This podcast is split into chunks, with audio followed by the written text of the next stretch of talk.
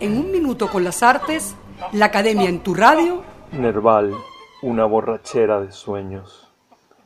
Para Proust, la locura de Nerval era una locura mansa, una locura tranquila, producto simplemente de un exceso de imaginación. La locura como una especie de borrachera producida por una excesiva inmersión e ingestión en sueños y de sueños, tanto en el sueño propiamente dicho como en la vigilia. En contraste con los despiertos, con los avisados, con los ocupados, el poeta es un loco porque sueña demasiado,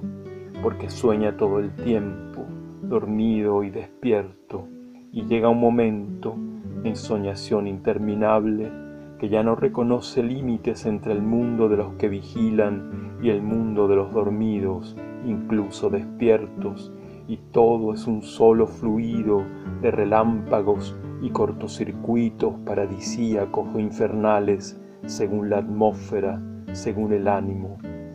Una cualidad de la sensibilidad podría decirse,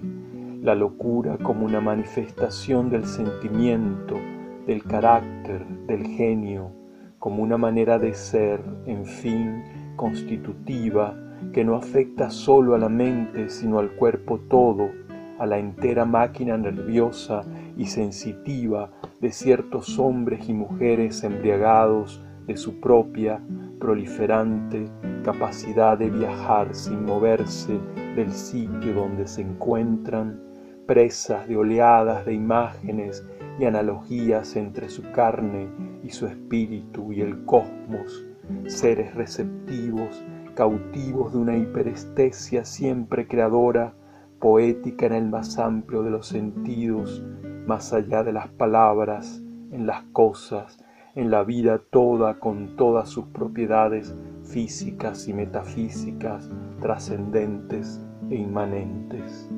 En Nerval dice Proust muy bellamente, la locura, al menos cuando todavía no se manifiesta en forma de crisis, es una suerte de subjetivismo excesivo,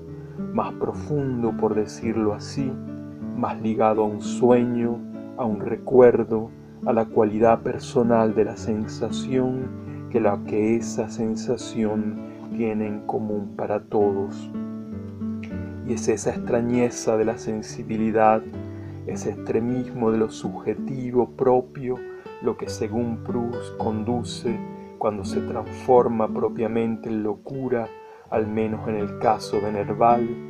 y creo yo que en otros poetas como él, tocados por la misma suerte,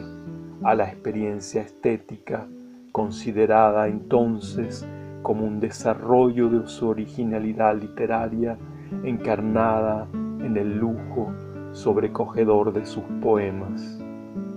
Yo soy el tenebroso, el viudo, el inconsolable,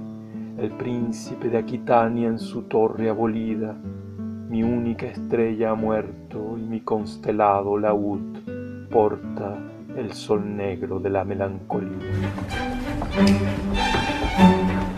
Hasta aquí un minuto con las artes, la academia en tu radio, escrito y narrado por Rafael Castillo Zapata. En la producción, Valentina Graciani. En la grabación, edición y montaje, Raúl Sánchez.